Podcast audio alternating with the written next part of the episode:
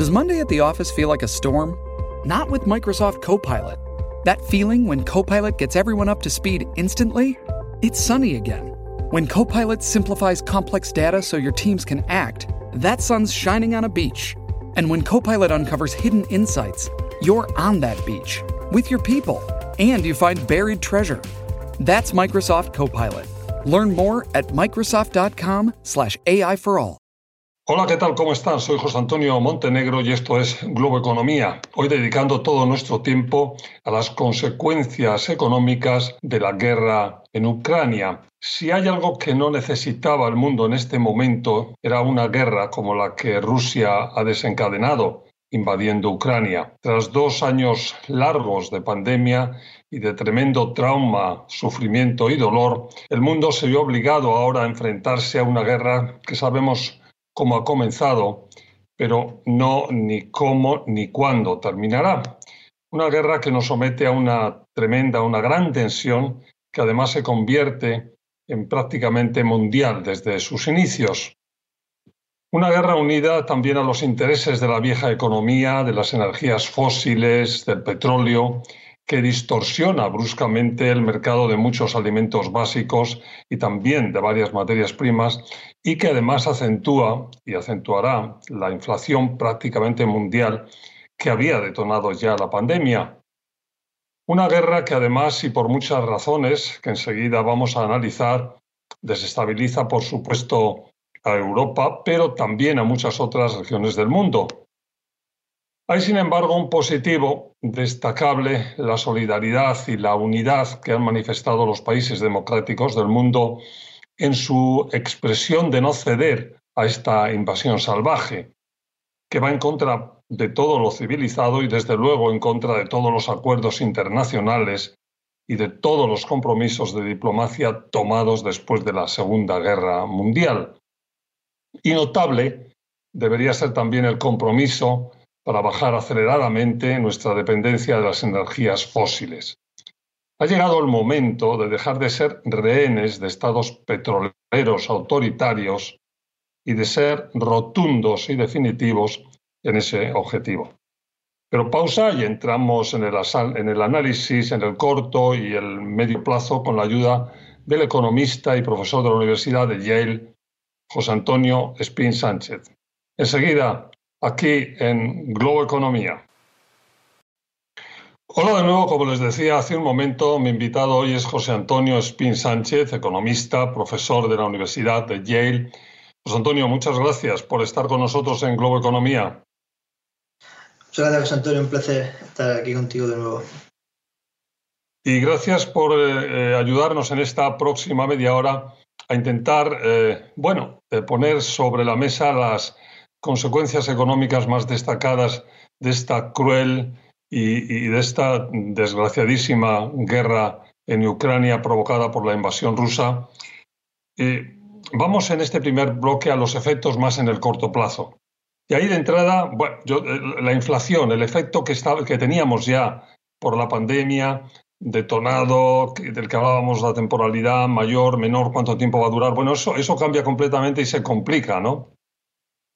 Sí, efectivamente. Eh, en, el muy corto plazo, incluso aunque los precios de la energía, los precios de, la comida, como hablábamos del trigo, no sea un incremento a largo plazo, probablemente, eh, y no vaya a afectar mucho la política, la política monetaria de Estados Unidos, en el corto plazo indudablemente está subiendo los precios de la energía, ¿no? tanto del gas, el petróleo, la electricidad, que al final en gran parte se genera ah, con gas natural o, quemando ah, combustibles fósiles.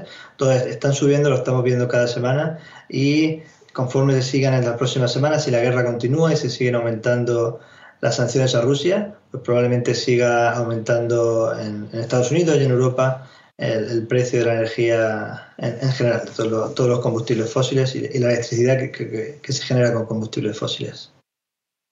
Y con ellos la, continuidad de esa inflación que ya estaba muy alta. Aparte de, o, por ir a algo específico, tú mencionabas el tema de la alimentación. La alimentación hay alimentos básicos como el trigo, el maíz, que van a, bueno, ya lo, ya lo están sufriendo a, producir claramente una, una subida grande en países en los que se van a a, encarecer de la noche a la mañana productos básicos. Hay países, yo que sé, Egipto, que, que, importa prácticamente todo, todo, todo, el, todo el trigo. De, bueno, es que es un tema mundial, ¿no? eso es tremendamente importante ahora mismo. Sí, efectivamente, hay, dos factores aquí. Uno, una es que se reduce el, suministro de trigo de, Ucrania y también de, Rusia. Eh, claro, en, países desarrollados en los que un porcentaje pequeño de la renta se destina a, alimentación, pues que la, que la, barra de pan te suba el precio el doble, supone un, aumento de tu del, del, gasto muy relativamente pequeño pero en países en vías de desarrollo, en los que más de la mitad del, sueldo, más de la mitad de la renta se destina a alimentación, eh, puede suponer un aumento muy significativo del, coste de vida y del coste de, alimentos básicos. ¿no? Y, van ligados no solo el trigo, sino, como decíamos, la, energía, el petróleo, el gas, es un input muy importante en la producción de cualquier tipo de, bien, especialmente de, alimentos de, la comida, ¿no? de eh, alimentos agrícolas tanto porque se utiliza electricidad o energía para extraer agua con la que regar los, las plantas y los árboles, o directamente se utiliza gasolina en los tractores para, para cultivarlos. Con lo cual, todos estos aumentos en el coste de la electricidad, que van a ser globales, porque es un mercado global, van a tener un, aumento significativo en los costes de alimentos, en prácticamente todos los alimentos, no, no solo el trigo ah, y el maíz, que, que va a sufrir un incremento mayor, sobre todo el trigo, pero en cualquier tipo de alimento y en, cualquier tipo de, producto. Y esto lo van a sufrir mucho, como decíamos, los países en vías de desarrollo, en los que sus habitantes destinan un, porcentaje muy alto de su renta a, la comida y a, necesidades básicas. Y países concretos o una situación también concreta y muy de corto plazo es la dependencia que tienen del gas ruso, por supuesto, los países del norte de Europa, ¿no? Sí, efectivamente, durante muchos años, países sobre todo con el liderazgo de Alemania, han, apostado por eh, comprar y construir infraestructura de gasoductos conectándolos con, Rusia. Eh, en, lugar de otra alternativa podría haber sido que se ha hecho muy tímidamente conectar eh, a Europa con, el norte de África. Hay, un gasoducto que conecta Argelia con Italia, pero por lo visto tiene un poco de capacidad. No es fácil que a largo plazo, que a corto plazo se aumente mucho la capacidad de ese gasoducto. Eh, incluso lo, irónico ahora es que hay otro gasoducto que conecta Marruecos con España, pero ah, debido a un conflicto diplomático entre Marruecos y Argelia, este verano pasado el gasoducto está cerrado y se, da la situación absurda en la que se está cogiendo gas de Argelia, que es el productor, se, se liquifica en, el puerto de Argelia, se manda por barco hacia España, en, en, España se coge el gas líquido y se gasifica y entonces se manda de vuelta a África para Marruecos porque Argelia no le quiere vender gas directamente a, Marruecos. ¿no? Esto hace que se está gastando un montón de recursos, un montón de, contaminación y los marroquíes están pagando un precio altísimo por el gas eh, que están recibiendo. Eh, en lugar de que, como decíamos, que el gas fuera directamente en estado gaseoso, de Argelia a Marruecos y de ahí a España, de ahí conectarse con el resto de Europa. ¿no? Entonces, no solo el conflicto en Ucrania, sino también este conflicto en el norte de África entre Argelia y Marruecos está, está, contribuyendo a, la escasez y al aumento de precios del gas en, Europa. Nos vamos a tener que ir muy rápidos a la pausa, pero el rol de, de Alemania en este momento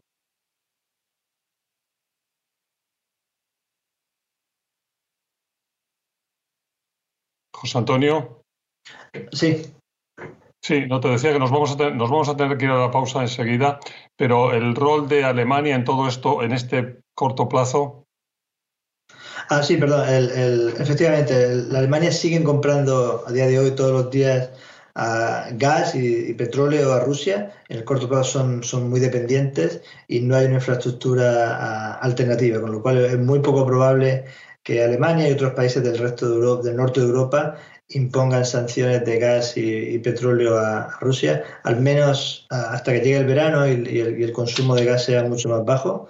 Eh, pero no parece que, vaya a ser a corto plazo una alternativa, porque como, decíamos, son muy dependientes, han creado una dependencia muy fuerte con el gas de Rusia.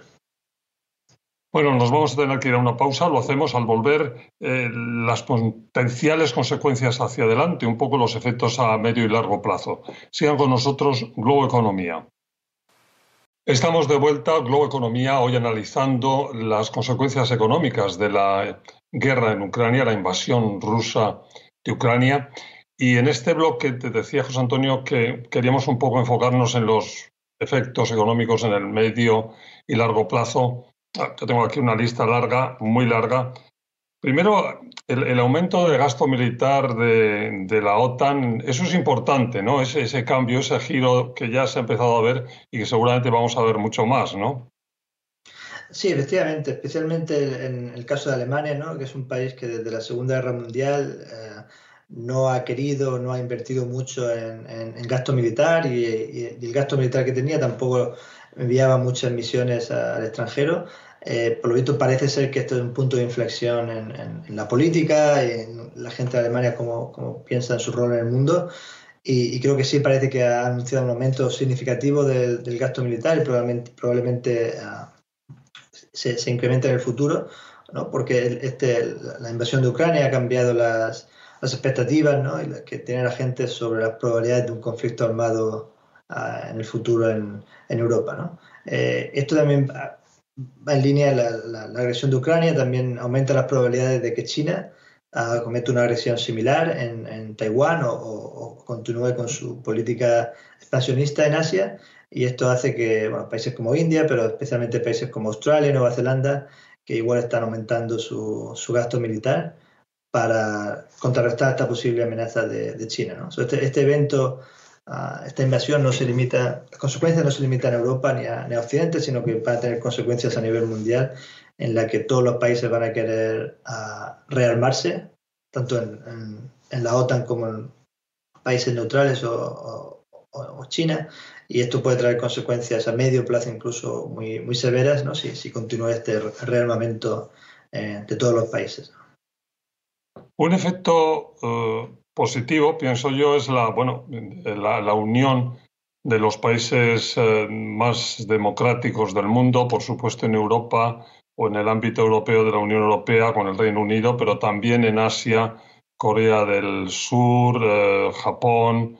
Eh, hay un movimiento que yo creo que es positivo ¿no? y que puede tener también consecuencias en el medio y largo plazo. ¿no? Sí, efectivamente.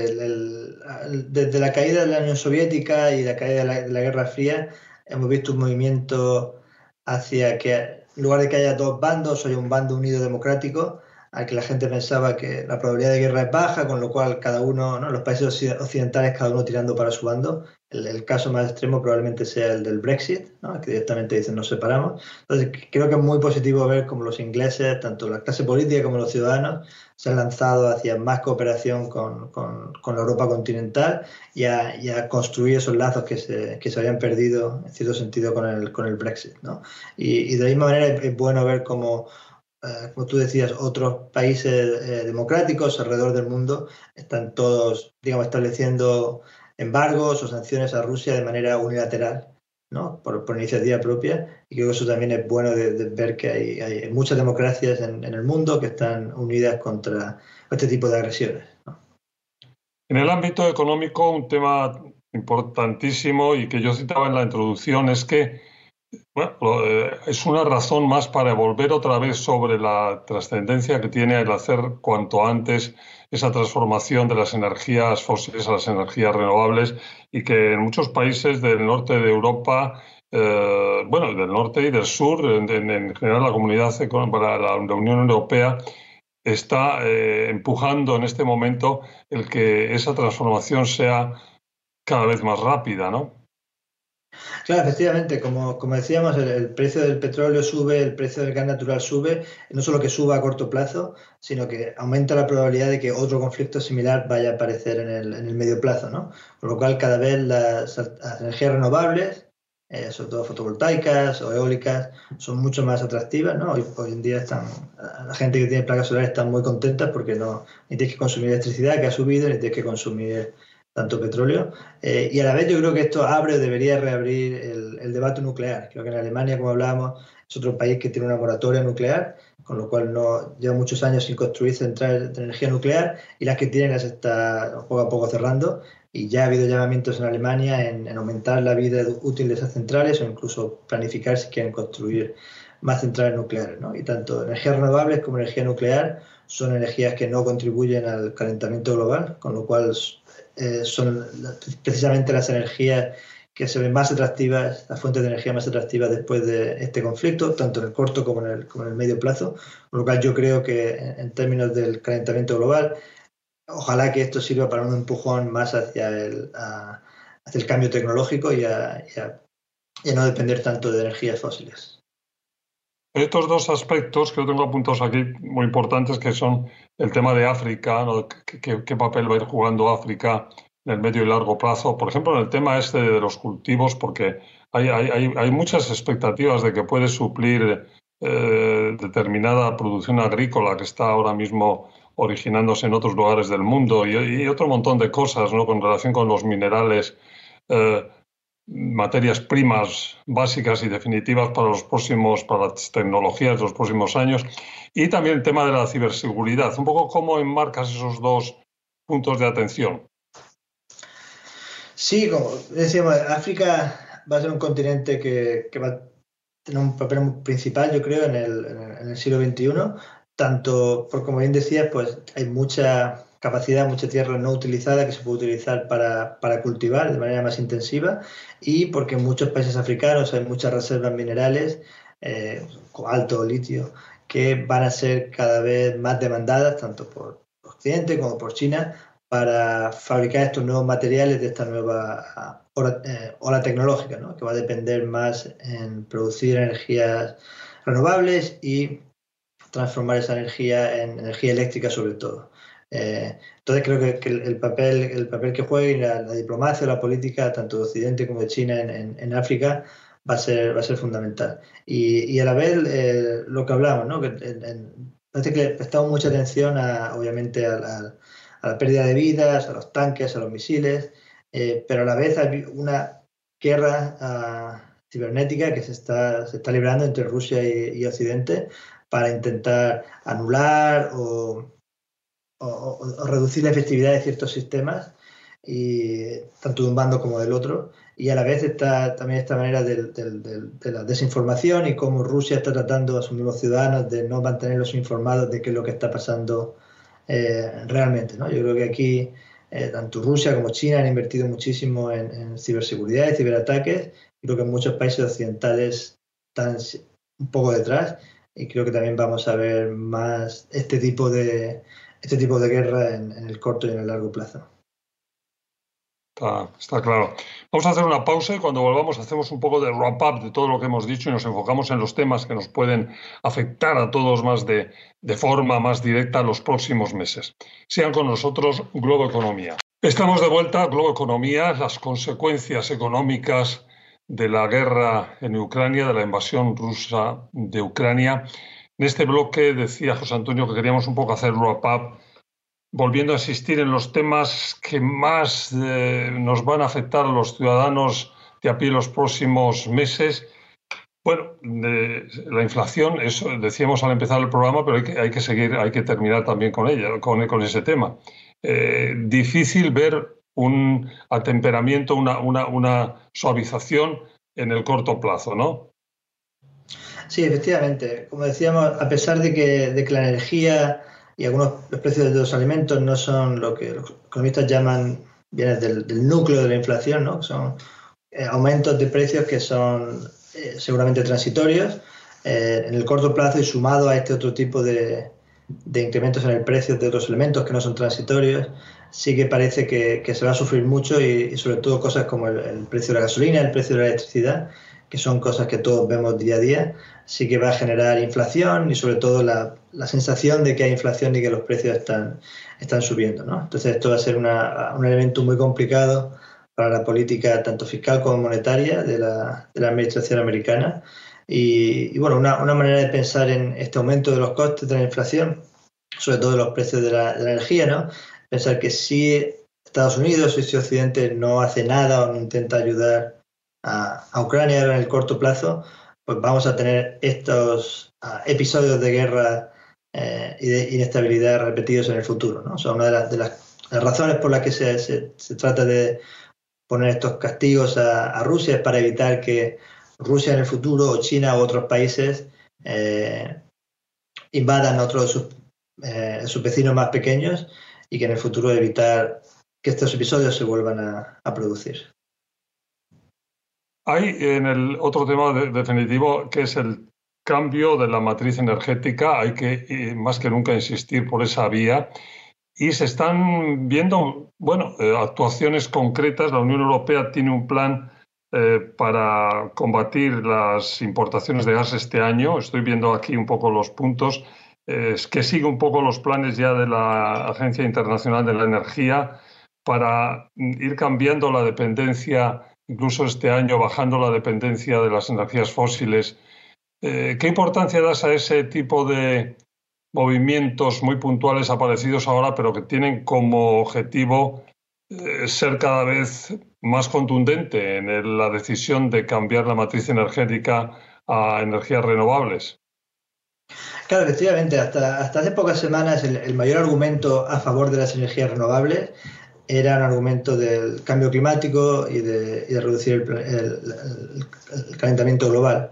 Eh, ahora, con la perspectiva de guerra en Europa o de, interrupciones importantes, otro argumento de peso en, el cambio de la matriz energética es el no depender de ningún país extranjero, definitivamente, como decía, no depender de países con, tiranos. ¿no?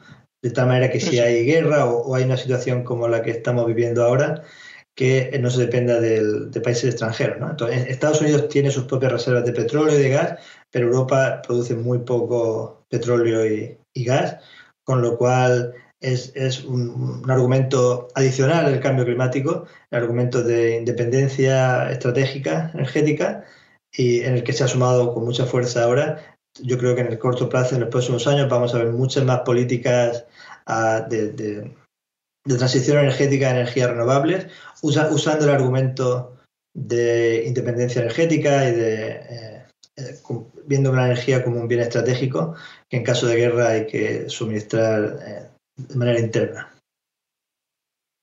Y este capítulo que yo poco mencionaba muy, muy rápidamente antes, del potencial que tiene África como ser un gran granero de, bueno, de maíz, de, trigo, de otro montón de productos agrícolas que está sin desarrollar, pero que hay muchas eh, expectativas o muchos eh, expertos que ven que eso, con la ayuda internacional y con un enfoque adecuado, podría ser también una forma de diversificar el que, por ejemplo, ahora mismo el 30% de todo el trigo que, consume el mundo sale de estos dos países, ¿no? de, de Rusia y de, más o menos, digo, y de Ucrania. Eh, sí, efectivamente. Durante muchos años, eh, por mala política internacional o por otras razones, África o los países africanos siempre han sido como el, último mono, ¿no? Nadie les prestaba mucha, mucha atención. olvidados para todo este tipo de desarrollo, está claro. Exactamente. Y, ahora creo que efectivamente se, se, deberían volver a, unir estos lazos y, unir, y que la atención internacional sea no solo democratizar Ucrania, pero también democratizar muchos de estos países africanos y, unirlos en el, comercio internacional y hacer inversiones a largo plazo que tanto mejoren el, bienestar de sus ciudadanos como que los integren más en la, economía global. Entonces, que África es un potencial ah, desperdiciado y, creo que toda esta inestabilidad en, otro, en el este de Europa, en Oriente Medio, en Asia, debería ser el último empujón que necesita a muchos países africanos o Occidente para prestar más atención a, estos países, países, africanos y que también se, involucren más en el, comercio internacional. José Antonio, pues claramente hay muchos más eh, capítulos a analizar, pero se nos ha terminado el tiempo. Te agradecemos muchísimo que hayas estado con nosotros y nos hayas ayudado a un poco, bueno, ir, ir pasando por los principales puntos de atención desde un punto de vista económico que esta lamentable guerra eh, nos está poniendo encima de, nuestras vidas, porque es lo que está ocurriendo. Muchas gracias. Sí, muchas gracias, José Antonio. Un placer, como siempre, estar, estar contigo en el programa. Fue José Antonio Spin Sánchez, economista, profesor de la Universidad de Yale. Gracias, gracias a ustedes por su atención y recuerden que estamos aquí todos los fines de semana en nuestros horarios habituales o cuando ustedes quieran en nuestra versión audio, el podcast de Globo Economía. Hasta la próxima semana.